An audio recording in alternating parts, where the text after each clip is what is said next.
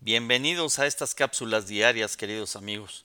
Mi nombre es Carlos Faux, coach con certificación internacional, y quiero dar gracias a las empresas con las que nos hemos estado acercando eh, y que de alguna manera pues han estado también compartiendo estas cápsulas a su personal. Gracias y bienvenidos a Himtrack, Peasa, Peasa Autopartes, Prominox, Grupo Him y otras más. Muchas gracias y bienvenidos sean ustedes a estas cápsulas. Eh, quiero también comentarles que, bueno, la, semana pasada, el jueves, nos hizo favor el maestro Miguel Gallo de compartirnos algunas de sus visiones con las que se puede construir un nuevo futuro económico y social.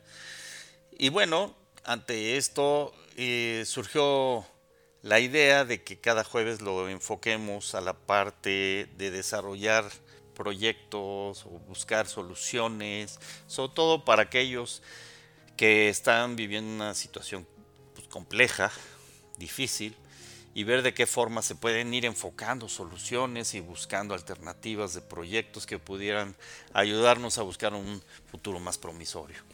La siguiente eh, eh, participación para ese jueves será el jueves por la noche que la subiré yo a la plataforma será por parte de Vicente Fenol. Vicente Fenol es el director y fundador de Cubo Financiero y él nos va a poder también dar una visión respecto a las formas en las que se puede llevar a cabo un financiamiento para, un financiamiento para proyectos eh, que nos puedan ayudar también como plataforma. Así que muchas gracias Vicente y te vamos a esperar con mucho gusto para este próximo jueves. También y eh, para ese día de agradecimientos, pero también quiero dar gracias a Javier Manzano. Javier Manzano fue quien me invitó a participar con el grupo de gente que está estudiando el doctorado, de los colombianos, y, no le di el agradecimiento el, viernes. Muchas gracias, Javier.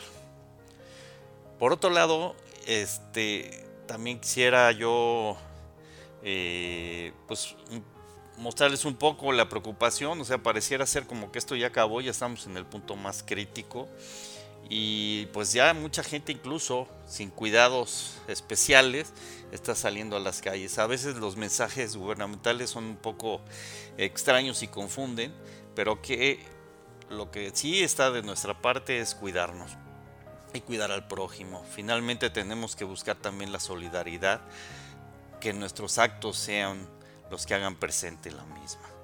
Eh, bueno, para esta ocasión quisiera yo leerles unos uh, pequeños textos de las emociones. Voy a retomar otra vez el tema de las emociones y voy a tomar un texto de un libro que se llama Jardineros, Princesas y Puercoespines de Consuelo Cázola. Eh, y se llama La isla de las emociones y dice así. Había una vez una isla que estaba habitada por las emociones. Algunas viven solas, como soledad, otras en grupo como sociabilidad. Tristeza, desesperación y angustia viven en la zona umbría de la isla, mientras alegría, despreocupación y satisfacción viven en la parte más soleada. En una zona especialmente caliente de la isla, vive la variada familia de los rabiosos, compuesta por generaciones de hostilidad, ira, resentimiento, rencor, reivindicación, venganza, envidia, celos, desprecio.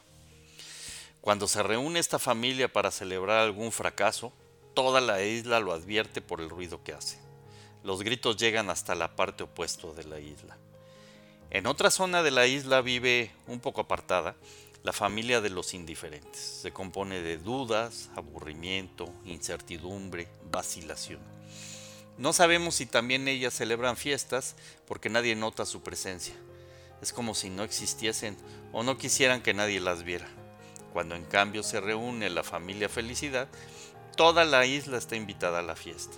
Y son casi siempre ocasiones en las que todo el mundo se divierte porque entre los invitados se hallan placer, alegría, despreocupación, hilaridad, buen humor, esperanza, ilusión, orgullo, satisfacción. todo aquello que contribuye a transcurrir una noche placentera. Un día sucede algo que nosotros no sabemos, pero inmediatamente llega la orden de evacuar la isla. Dada la emergencia, las emociones más veloces son las primeras que llegan al puerto. Suben a los barcos mejores, cargando con todo lo que pueden. Las emociones más lentas se tienen que resignar y tomar las barcas que encuentran. Tristeza, a causa de su lentitud, llega al puerto cuando ya no quedan botes. Mira alrededor, pero no ve ni una pequeña lancha. Mira hacia el mar y se da cuenta de que está pasando un barco. Pide socorro, pero el capitán es avidez y había cargado tanto la embarcación que no cabe nada, ni siquiera un alfiler, y no se detiene. Al cabo de un tiempo, pasa otro bote, y también, esta vez tristeza, intenta llamar la atención para que se detenga. En esta embarcación va la familia de la indiferencia, y hacen como si no la vieran.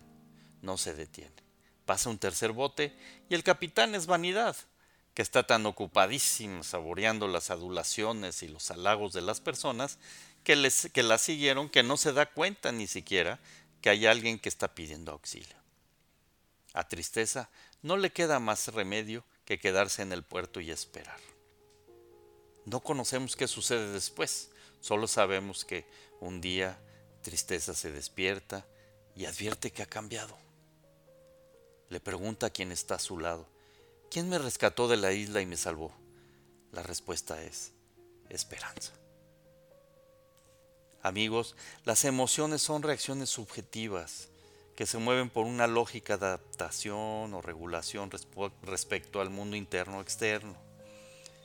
Es importante que nos demos cuenta qué tipo de emociones estamos viviendo y las podemos sacar Recuerden que hay tipos de emociones que nos llevan a ser agresivos, a generar un estrés fuerte y hay que buscar cómo sacarlas. Hay que escribir, hay que pegarlas a un cojín, pero jamás lastimar a nadie al lado. Si necesitas ayuda, pídela. Si estás triste, date tu tiempo, pero fíjate que si hay esperanza porque finalmente la esperanza es la que nos va a dar vida siempre.